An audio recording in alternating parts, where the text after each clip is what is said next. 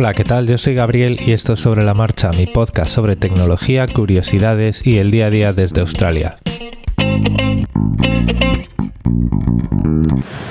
Bueno, pues hoy es viernes y ah, como he estado grabando poquito, esta semana pues pocos comentarios tengo, pero sí que es cierto que hay una conversación bastante animada en el grupo de Telegram acerca de teclados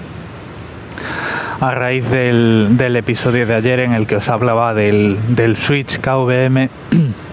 y de los problemas que me da eh, específicamente con el teclado de Apple que tengo, que es este teclado de aluminio eh, y teclas blancas que va por USB y que tiene pues eh, un único LED en la tecla de bloqueo de mayúsculas. Y para que ubiquéis un poquito mejor el modelo es este teclado que tiene teclado numérico y tiene una tecla para expulsar un CD un CD-ROM o un DVD si tienes una unidad óptica, ¿vale? Entonces, bueno, pues seguro que este teclado ya lo tenéis en la cabeza, es un teclado que hace tiempo que no se fabrica y bueno, que es un teclado que sigo utilizando porque ahora mismo la, rampa de metal. Ahora mismo lo tengo en la oficina eh, conectado al, al dock donde conecto el, Mac con el que trabajo y bueno pues le estoy sacando mucho partido porque bueno pues ahí en, la oficina sí que tengo eh, el trabajo muchas más horas y utilizo pues mucho más las teclas específicas de Mac como es pues comando y tal en el sitio en el que toca. El único problema que tengo ahora mismo con el teclado eh, de Microsoft que tengo, primero es que es, es muy sencillo, es, un teclado eh, de membrana de tacto gomoso, de este tacto gomoso, y bueno, pues tiene un montón de teclas multimedia que no utilizo, aún así funciona perfectamente con el switch KVM y el problema que tengo es que las teclas de Windows y Alt tienen un tamaño diferente eh, al, teclado de Mac. Y entonces bueno pues a veces cuando quiero pulsar comandos y mirar el teclado pues acabo pulsando otra tecla y bueno todo es acostumbrarse. En este sentido estoy pensando y así pues lo discutíamos en el grupo de Telegram en comprarme un teclado un poco mejor y estoy mirando eh, teclados mecánicos. Y yo no sé en España cuando buscáis desde España o cuando buscáis desde otros países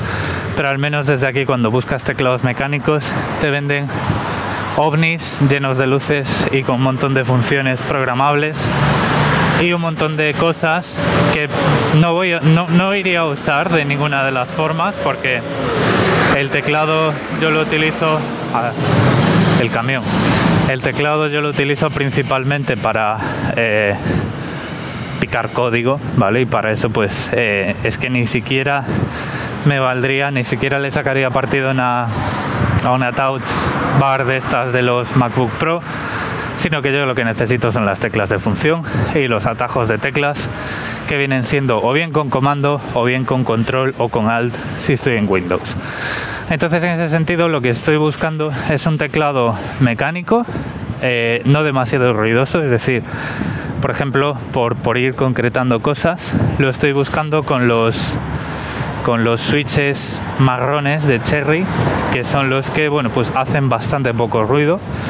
y aún así, bueno, pues tienes ese tacto mecánico de que ves que hay un muelle por debajo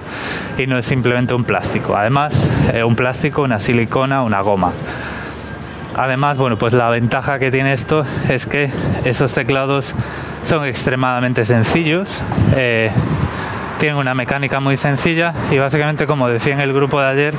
es un teclado que te puede durar 50 años porque de lo que se trata es de unos interruptores que llevan funcionando toda la vida que son los Cherry no creo ni que llegue ni a 10 gramos de cobre en total y, un par de circuitos integrados que siguen siendo los mismos que hace 20 años. Porque ya os digo, no necesito absolutamente ninguna macro ni retroiluminación. Yo trabajo, yo en el escritorio tengo un flexo, como toda la vida, para,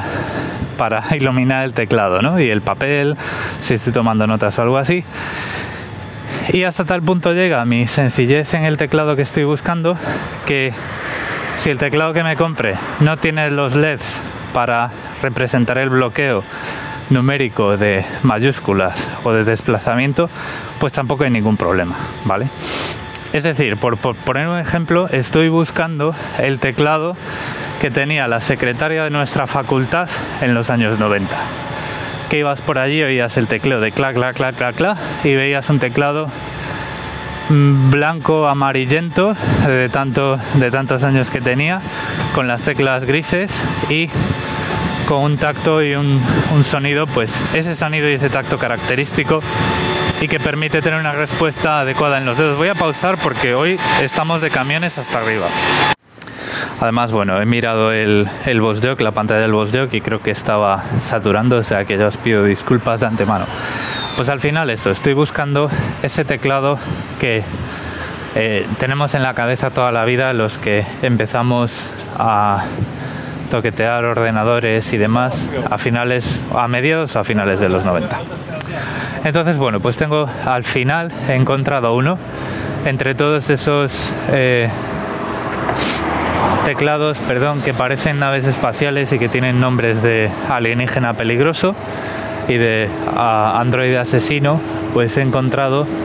el teclado que estoy buscando, es un Leopold de 104 teclas, USB sin absolutamente ninguna macro programable ni, ni nada del estilo y probablemente pues acabe cayendo tarde o temprano. Aprovecho para agradecer aquí a todos los que habéis participado en esa discusión porque se han nombrado modelos de teclado y fabricantes de teclado por un tubo. Y de hecho me llama mucho la atención uno en concreto que eh, nos ha pasado Paco y que os voy a decir aquí y voy a poner las teclas en las en la uy, en las notas del episodio porque merece la pena echarle un vistazo. Perdón porque la alergia está hoy que no hay quien pueda con ella. Hay unos tipos, dice Paco en el grupo, hay unos tipos que fabrican un clon actualizado del teclado IBM de toda la vida. Eh, estos tipos eh, eh, se llaman Unicomp y os voy a dejar el enlace en las notas del episodio y merece la pena verlo porque ese es el teclado que está en la iconografía de, los, de las empresas de hace pues unos 20 años y si tuviese si quisiese probar esto y tuviese la certeza de que los gastos de envío pues, van a ser razonables, a lo mejor hasta me animaba. Em, no os voy a contar mucho más por hoy. Simplemente, y también os voy a contar, simplemente, uy, eso ha quedado muy mal. Simplemente os voy a decir que en el podcast de Joe Rogan, en Joe Rogan Experience, como hace dos o tres capítulos, hay un capítulo con Edward Snowden. Y yo lo voy a escuchar ahora y estoy seguro, os lo recomiendo ya sin haberlo escuchado, porque estoy seguro de que ese episodio va a ser eh, especialmente interesante. Lo voy a dejar aquí entonces. Eh, tenéis en las notas del episodio los medios de contacto. Muchas gracias por el tiempo que dedicáis a escucharme y un saludo.